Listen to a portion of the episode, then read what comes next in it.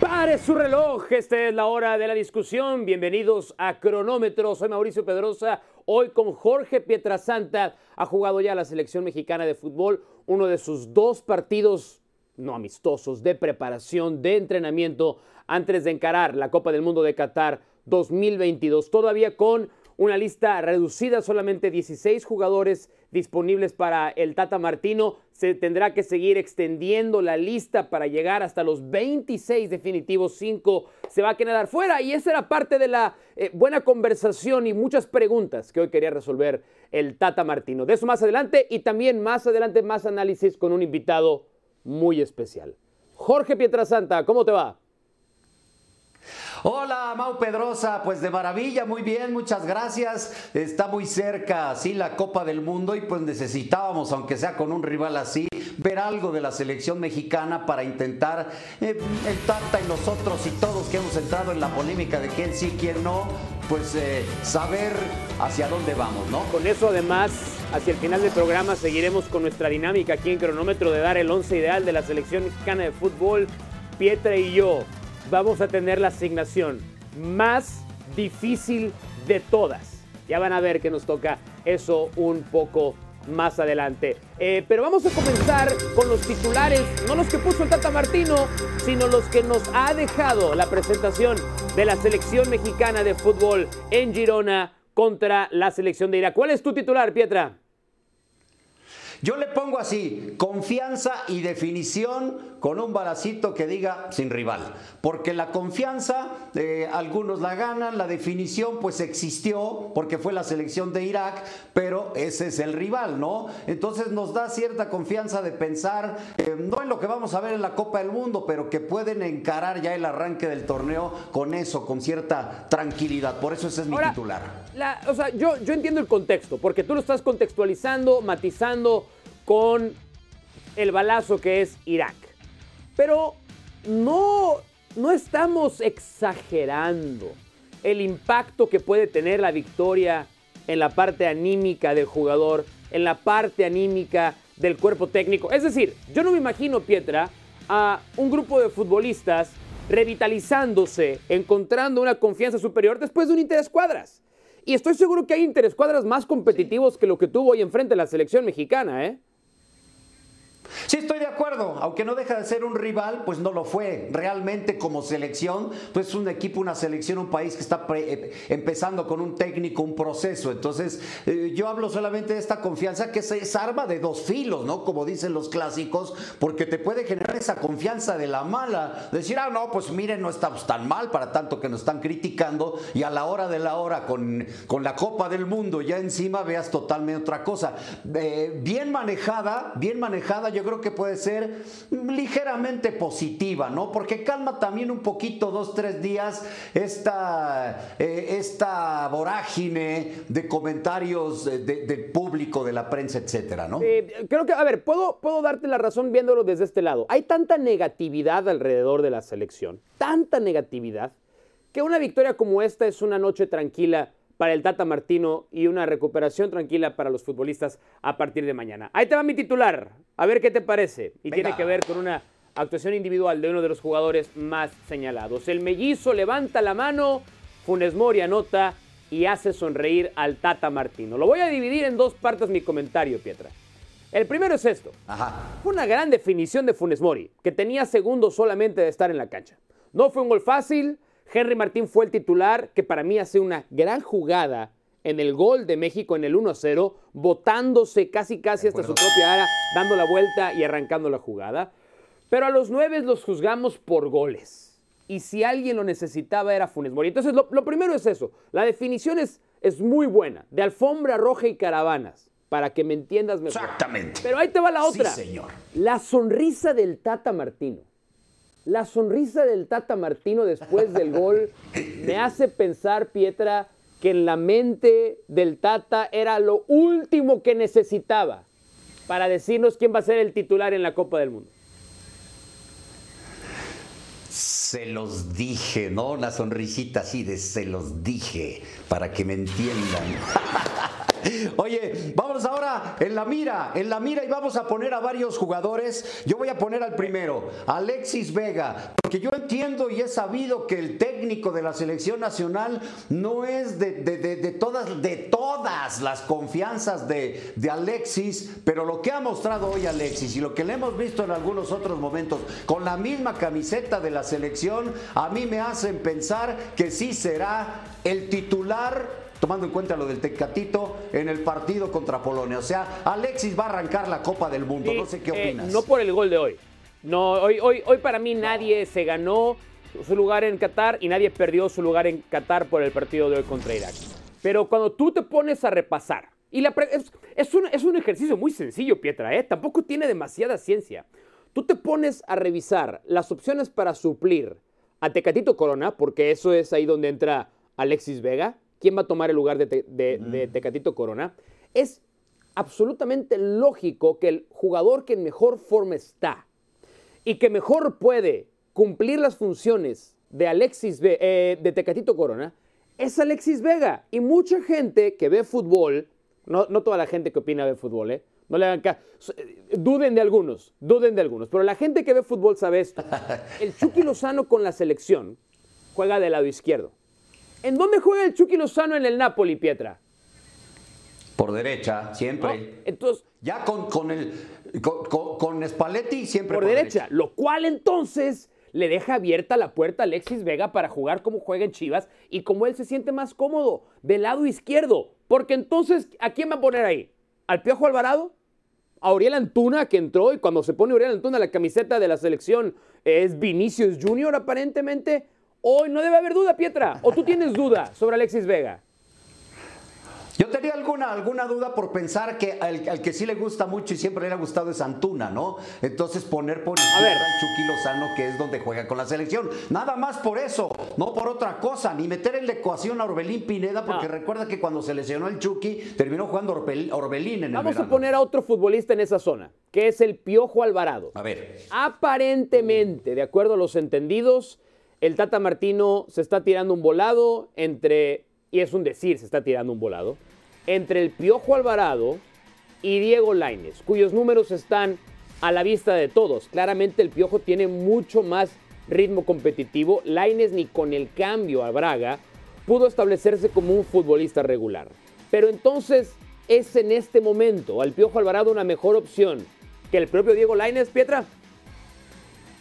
Yo, mira, hoy, lo, que vimos el día de hoy, no, te diría que no fue de lo más flojito, eh, según lo que, lo que yo pude apreciar del Piojo Alvarado en el partido del día de hoy. Pero si también me quedo con las eh, declaraciones del, del, técnico, me lo reforzaría más, porque habla de actualidades en el caso del Chaquito Jiménez, pero de otro tipo de actualidades en el caso de Laines, ¿no? En donde dice, bueno, me quedo de él más lo que hemos visto antes, no del Chaquito. Entonces, yo pensaría por un lado que no por lo que vi hoy, pero no nos podemos poner nada más a, ver lo que vimos contra Irak. Ahora sí quisiera hoy haber visto un Alvarado con un, partido, un rival tan débil, brillar y no lo vimos ni así. A mí me parece inútil la comparación. Inútil. Diego Laines es mucho mejor jugador que el Piojo Alvarado y con menos minutos en selección mexicana, Diego Laines ha sido más determinante que el Piojo Alvarado. Que el Tata Martino tenga la duda en este momento me rebasa. Y yo sé, y yo sé que de parte de la gente que está cerca del cuerpo técnico de la selección mexicana de fútbol, particularmente Mauricio May, nuestro compañero, probablemente no hay nadie en este mundo que esté eh, con, tan buena información alrededor del cuerpo técnico del Tata Martino como Mauricio Imay.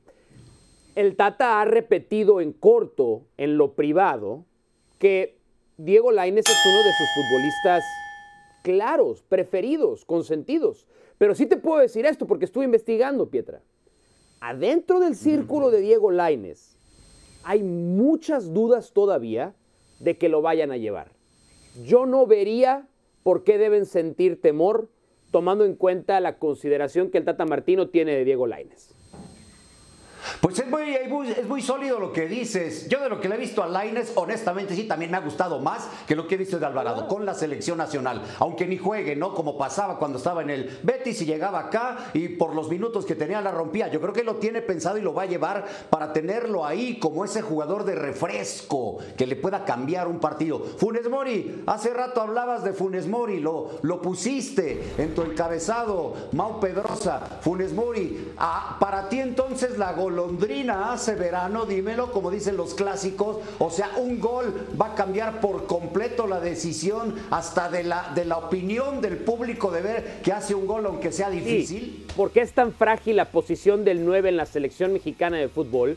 Que esto es como la bolsa de valores. Es más, desafortunadamente creo, creo que es como el mercado de criptomonedas, que si ustedes tienen criptomonedas, hoy están buscando un nuevo trabajo porque han quebrado. Esa es, esa es la posición del 9 en México. Es es la manera en la que fluctúa de manera tan volátil, impredecible y por lo general a la baja, que con un poquito que pase de esperanza, todo mundo nos volvemos locos. Ahora, yo lo pongo de esta otra manera, Pietra. Creo que tú y yo entendemos que el Tata Martino lo va a llevar, porque al final del día va a llevar a tres pues centros delanteros y nos ha quedado muy claro que el tercer delantero es o Raúl Jiménez, o Santiago Jiménez. Pero yo tengo el ligero temor, Pietra, de que el Tata Martino va a alinear como titular a Rogelio Funes Mori y que este, el gol de hoy, ¿eh? El gol de hoy, era el último empujoncito que necesitaba el Tata Martino para justificarlo. ¿Sabes? Yo desde antes del gol y desde antes del partido de hoy Pensaba eso. Y ayer lo manifesté eh, en fútbol picante. Funes Mori va a arrancar la Copa del Mundo. Es muy triste porque sí, para mí la golondrina hace verano, porque de esas golondrinas lleva varias el Chaquito y es el líder de goleo de la Europa League, pero pues ya está clara la postura del técnico del Tata Martino. Coincido contigo, lo refuerza el partido de hoy, pero arrancará, me parece, la Copa del Mundo Funes Mori. Eh, el otro futbolista que para mucha afición tiene una marca muy grande sobre él, es Jesús Gallardo. Y Jesús Gallardo hizo un buen gol hoy, no nada más hizo el gol, puso el pase para el primero de Alexis Vega, jugando como lateral izquierdo. Y el gran debate es, ¿va a ser titular Jesús Gallardo o Gerardo Arteaga, que juega en la primera división de Bélgica, va a ser el lateral izquierdo de la selección? La actuación de hoy, Pietra, ha silenciado a sus detractores como tú, porque tú eres un detractor de Jesús Gallardo. Sí, soy un detractor de las últimas temporadas de Jesús Gallardo con, Rayados de Monterrey, sí lo soy, honestamente sí, pero es un tipo que cambia cuando juega con la selección. A mí regularmente en selección me agrada, me, me llena y le hemos criticado mucho la lateral izquierda desde que estaba Juan Carlos Osorio y que por qué no lo ponen mejor de volante. Y al final de cuentas es un jugador rendidor con selección mexicana y hoy lo vuelve a mostrar cuando resta cuánto para que inicie el Mundial. Y lo de Arteaga en algún momento debe de pesar aquella negativa que tuvo para ir a una concentración como con la selección, no para ser llamado, porque va a estar en la lista, sino para ser el titular. A ver, a, mí me queda con Gallardo este tema. Es un, cuando hablamos bien de Gallardo, es en partidos como hoy. Cuando el rival no presiona a México, cuando el rival no exige a México, y Gallardo es un lateral que ataca muy bien, pero que defiende muy mal. Y yo no sé contra Polonia, bueno, sí sé, y es más, creo que se lo podemos preguntar al invitado más adelante. Eh, ¿Qué necesita México contra Polonia? Un lateral que primero defienda bien y después se pueda agregar al ataque. O un lateral, como fue usado en el 2018, donde ataque, ataque, ataque y pueda confiar que el volante de recuperación y que los centrales le van a cubrir las espaldas. No lo sé. Quisiera tener la respuesta correcta para eso, Pietra, pero no lo sé. Pues sí, a lo mejor cierta respuesta la encuentras hoy porque por el otro lado pone Araujo como lateral derecho y para que en recorrido se encuentre centrales, si Gallardo, esa podría ser, no lo sé. Y, ahí, y ahí fue básicamente porque no está Jorge Sánchez y porque a Kevin Álvarez había que darle los segundos 45 minutos. Hacemos la primera pausa en cronómetro. Cuando regresemos, escuchamos la conferencia de prensa de Gerardo Martino después de la victoria contra Irak. Lo encaramos eh, entendiendo cuáles eran nuestras necesidades, pero de, como un entrenamiento, no entendiendo cuáles eran las necesidades de acuerdo a los resultados anteriores. Y no planificamos un partido pensando que ganarle a Irak van a solucionar todos los, los problemas y todo lo que se puede hablar afuera y tampoco voy a hacerlo de una manera distinta si el próximo amistoso las cosas no salen tan bien. Si ellos tienen confianza a partir de, lo que ha sucedido, de, no solamente de poder meter goles, sino también de su rendimiento este, futbolístico, está bien. Lo que hemos visto hoy está un poco reflejado lo que, lo que yo he visto a lo largo de estas últimas semanas. Los futbolistas vinieron acá sabiendo en qué situación venían. Cuando vino el jugador le dije, no estás en la lista de 26, las posibilidades de quedarte son 5 o 10%. Si te animás y te lo jugás, venís. Y si no, te quedás, te vas de vacaciones y no pasa nada. Y los jugadores vinieron. Y, que ustedes no lo sepan, hablan muy bien de ellos, sinceramente. Bueno, el Tata cree que no sabemos. El Tata cree que no sabemos. Eso es, eso es diferente. Qué bueno que él crea que no sabemos. Eh, son algunas de las reacciones de Tata Martino después de la victoria de México contra Irak. En términos de conclusiones, Pietra, ¿cuál es la más importante que tuvo que haber sacado o que llegó a compartir incluso el técnico de la selección mexicana de fútbol?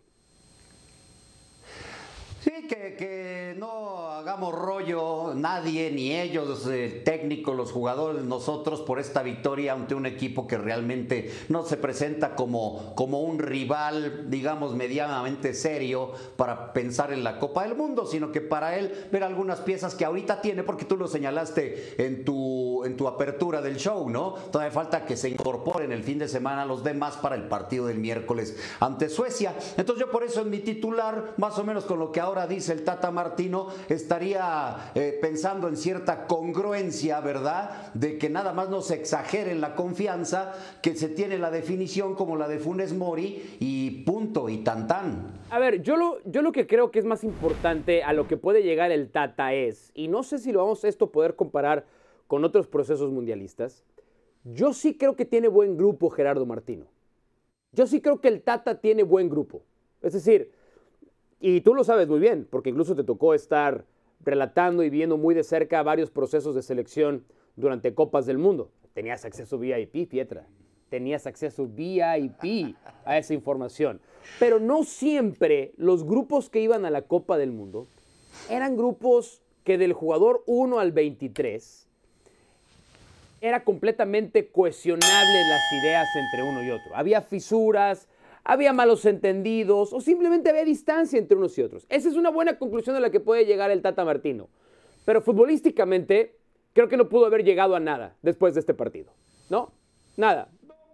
Futbolísticamente lo de Funes Mori, para que digan ya déjenme de molestar, ahí está, hizo gol, sí puede ser. Y mira, eh, últimamente hemos tenido eh, cierto acceso ahí a platicar con el Tata Martino y lo que dices del grupo, creo que tienes toda la razón, por eso priorizó lo del, lo de, que ya sabemos todos del chicharito, ¿no? Pero vamos a cambiar de tema, Mau Pedrosa, vamos a cambiar de tema. Mi piojo, le dieron cuello finalmente a mi piojo, que sí le hace falta de alguna forma, pero de otra no buenas noticias. no.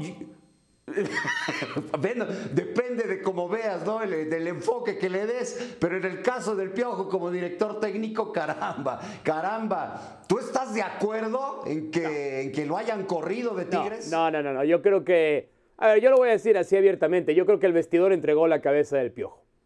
Yo no, no, no encuentro otra explicación. Creo que el vestidor de futbolistas entregó la cabeza de Miguel Herrera. Creo que Miguel Herrera se equivocó en haber sido tan francote después de la eliminación, diciendo que era un equipo muy viejo ya para la Liga MX. No, no dijo mentiras, dijo la verdad, pero creo, Pietra, que el Piojo lo ha entregado y que no le dieron chance de trabajar a, Miguel de la manera en la que a Miguel le gusta trabajar. Carioca puso un tuit, ¿te acuerdas? Equipo viejo. Ahí es en cuando empiezas a oler, se me hace que esto ya no tiene para más. Luego se va al Mundial, tal vez su chamba termine siendo al término del Tata la misma que tuvo hace. ¿Tú crees? A ver, a ver, en serio, en serio, en serio. ¿Tú eh, crees que Miguel hizo lo suficiente para ser otra vez técnico de la selección mexicana de fútbol? Pero, pero estoy más que convencido. Ahora, igual el Tata nos convenza de otra cosa, ojalá en esta Copa del Mundo, pero de que pueda regresar, claro que sí. Ah, el, Tata no va a seguir, eso queda claro. Yo, yo no sé si Miguel es el indicado. Eh, eh, seguimos armando el 11 ideal de cronómetro para la Copa del Mundo de Qatar y hoy vamos con los defensas centrales. ¿Quiénes deben ser los dos centrales en nuestro álbum ideal de Qatar? Pietra. Para mí, te voy a dar mis dos de estas opciones que tenemos que son cuatro, yo me quedo con Cuti Romero, porque hay que tener un argentino ahí, y Rubén Díaz, el portugués. Un argentino, porque ya me tenían hasta acá con Sotamendi, por favor, por favor. El Cuti Romero sí es un extraordinario defensa central, formidable, y nos lo ha mostrado en su paso por el fútbol italiano. Así que me quedo con él y Rubén Díaz, que ha llegado a ser el mejor jugador en su equipo en la defensa central en Inglaterra y lo fue en el Benfica. ¿Estás haciendo un Tata Martino? Dejando fuera de tu once ideal a Virgil van Dijk. Virgil van Dijk ah. lleva un rato siendo el mejor. no, no, no, ya. Yo, yo, sí, yo sí sé dar vuelta a la página. Yo sí, yo sí sé dar, dar, dar vuelta a la página y no clavarme en los mismos argumentos. Pero estoy de acuerdo con Rubén Díaz. Rubén Díaz me parece que es un central extremadamente sólido. No tiene tan buena salida de pie como pueden llegar a tener otros centrales. Pero la prioridad de los defensores es justamente esa. Olvídense de que si es bueno con los pies, pelotas. Lo primero que tiene que hacer un central es defender bien. Y los dos centrales que para mí mejor defienden en el mundo son Virgil van Dijk y Rubén Díaz. Y ahí te va porque incluso pongo a van Dijk por encima de Romero. Van Dijk gana una Champions con el Liverpool. Esa Champions que gana el Liverpool, su mejor jugador todo el año fue Virgil van Dijk. Yo tengo mis dudas, tengo mis dudas, por eso pongo ahí a Cuti Romero y tenía que poner un central al argentino porque es de mis favoritos para ganar el Mundial y lo de Rubén tiene llega, llega lesionado el Cuti Romero a la Copa del Mundo. Desde Qatar, cronómetro. Nos vamos todo el equipo, lunes a domingo. A partir del 14 de noviembre. Ya está Jared Borghetti desde Girona. Vámonos ahora o nunca.